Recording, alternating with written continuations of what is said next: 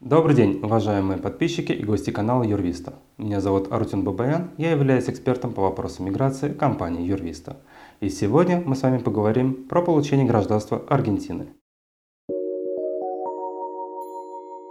Я не скрою, то, что прежде чем мы начали записывать данный ролик, я провел опрос среди своих коллег и спросил их, с чем ассоциируется Аргентина.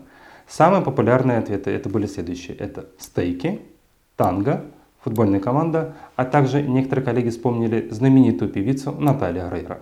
Все это является символом Аргентины. До 24 февраля, когда россияне задумывались о э, эмиграции какие-то иные страны, самый популярный регион для них это была Европа. На втором месте это была США и Канада, и третье место это была э, Юго-Восточная Азия и Ближний Восток. Но в разное время они немножко меняли там позиции между собой. Ближе к 24 февраля Ближний Восток побил все рекорды в плане вот именно а, количества людей, желающих эмигрировать вот, при выборе между Азией и Ближним Востоком. И совершенно как-то незаслуженно Аргентина стояла где-то в сторонке, про нее знали, про ее существование, но как-то вот не э, стремились туда эмигрировать. Хотя на самом деле Аргентина предлагает одну из самых интересных программ получения гражданства за инвестиции. На данный момент существует два основных варианта получения гражданства. Это первый – роды, а второе – это визарантия. Если мы говорим про роды в Аргентине, то используя право почвы, юс соли, так называемое, Аргентина автоматически выдает гражданство рожденному ребенку на ее территории. Соответственно, родители получали гражданство по программе воссоединения с семьей. Данная опция была достаточно популярна среди граждан СНГ, которые не могли по тем или иным причинам попасть в Соединенные Штаты, но тем не менее они это могли сделать в Аргентине. Тем более то, что родовспоможение, да и уровень медицины в Аргентине реально очень высокий. Однако для многих людей это уже самым считается радикальным вариантом получения гражданства. Да и этическая сторона вопроса тоже стояла, потому как некоторые задавались вопросом, что они должны сделать ребенка не потому, что они хотят его, а потому, что нужен паспорт. И именно для таких людей есть вторая программа, называется виза рантье.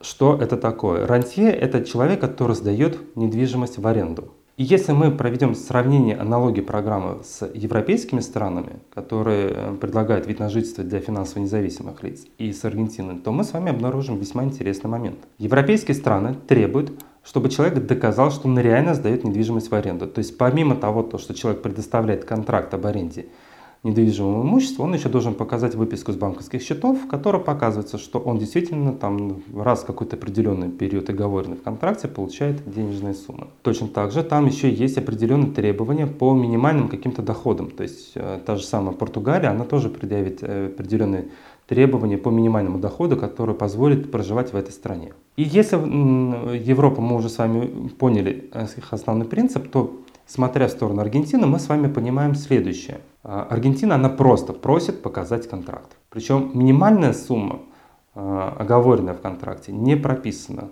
Бывают случаи, когда некоторые люди прописывали в контракте сумму аренду в 100 долларов США в месяц. Потому что этого точно так же хватает для Аргентины. Реально Аргентина не просит доказать, что вот вы получали эти денежные средства, потому что для аргентинцев получать денежные средства в виде налички это тоже абсолютно нормальное явление, тогда как для европейцев это какой-то нонсенс. В результате что получается? Человек получает визу рантье на основе того, что он сдает э, свою недвижимость в аренду. Через полгода он получает вид на жительство в Аргентине. И еще через полтора года, два года, ну, в зависимости от э, загруженности миграционных отделов, он получает гражданство. Предполагается, что человек должен жить Аргентине. И я не просто так сказал слово «предполагается». Есть определенные варианты, как это можно обойти, а именно как вы можете узнать на личной консультации. Что дает непосредственно само гражданство Аргентины?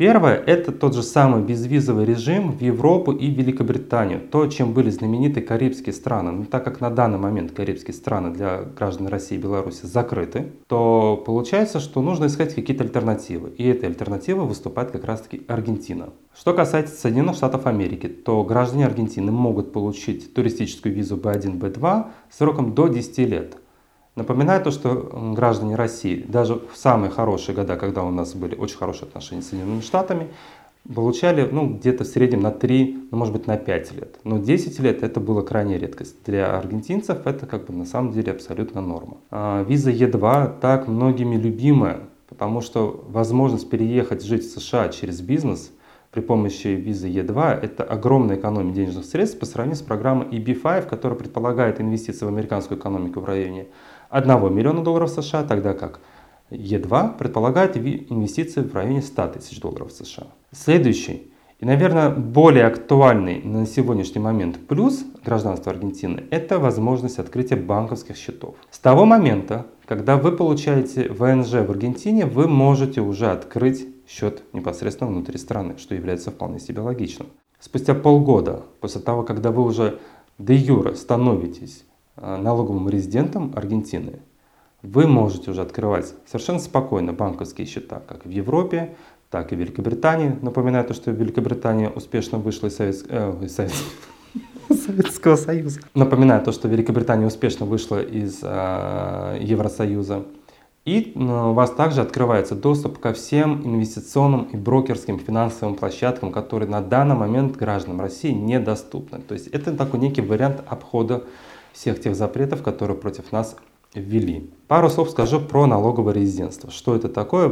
Оказалось то, что многие люди не знают, поэтому, думаю, имеет смысл рассказать, что, что это такое, с чем это едят. Налоговое резидентство – это ваш статус. То есть статус того, в какой стране вы являетесь основным налогоплательщиком. На данный момент существует несколько вариантов определения статуса налогоплательщика. Он определяется исходя из количества календарных дней, проведенных в одной стране в течение одного года. То есть, если вы в какой-то стране провели 183 дня, неважно, подряд или же просто совокупно вы должны там провести, вы становитесь ее налоговым резидентом. То есть считаетесь налогоплательщиком конкретной страны. Если вы проживаете в России на постоянной основе, то, соответственно, вы являетесь налоговым резидентом России. Будете проживать в Аргентине, соответственно, становитесь налоговым резидентом Аргентины. Для кого это бывает важным? Это для тех может быть важным, кому нужно э, открыть банковские счета и хранить более крупные суммы, чем 100 тысяч евро. Для них имеет смысл сменить статус налогового резидентства. Соответственно, есть еще и другие, как, кстати говоря, варианты, то есть это центр жизненных интересов и центр принятия решений. Центр жизненных интересов – это э, место, где проживает ваша семья. Или там, допустим, бывает ситуация, когда там, допустим, там, муж женой постоянно путешествует, а ребенок учится в какой-то конкретно одной стране. То есть, соответственно, будет считаться центр жизненных интересов там, где учится ребенок. Но это уже детали. И есть центр принятия решений, то есть это головная компания а, налогоплательщика, откуда, собственно говоря, де юра исходят все непосредственно принятия там, решений по бизнесу. Есть еще ряд других, э, более экзотических вариантов определения статуса налогового резидентства, но это уже немножко другая тема. Возвращаясь к Аргентине, что мы получаем в итоге? Мы получаем в итоге гражданство через два года и получаем статус налогового резидентства, безвизовый режим, а, возможность эмигрировать в Соединенные Штаты Америки, открытие банковских счетов, доступ ко всем площадкам, свободный доступ ко всем соцплощадкам. Напоминаю то, что в Российской Федерации есть определенные ограничения на работу ряда соцсетей. Соответственно, в Аргентине таких ограничений нет, что также может быть весьма интересно для блогеров и иных лиц, которые работают с социальными сетями. Что касается сроков, да, это два года.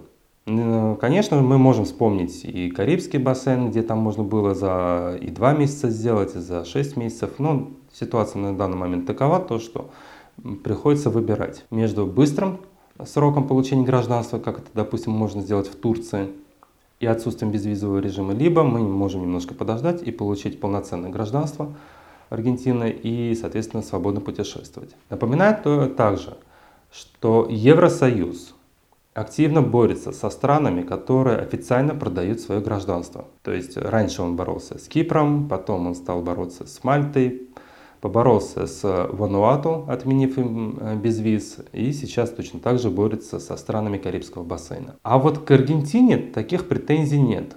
Почему? Потому что э, официально сторона своим гражданством не торгует. Аргентина исходит из того, что два года проведено в стране, это достаточный срок, чтобы считаться, что человек натурализировался.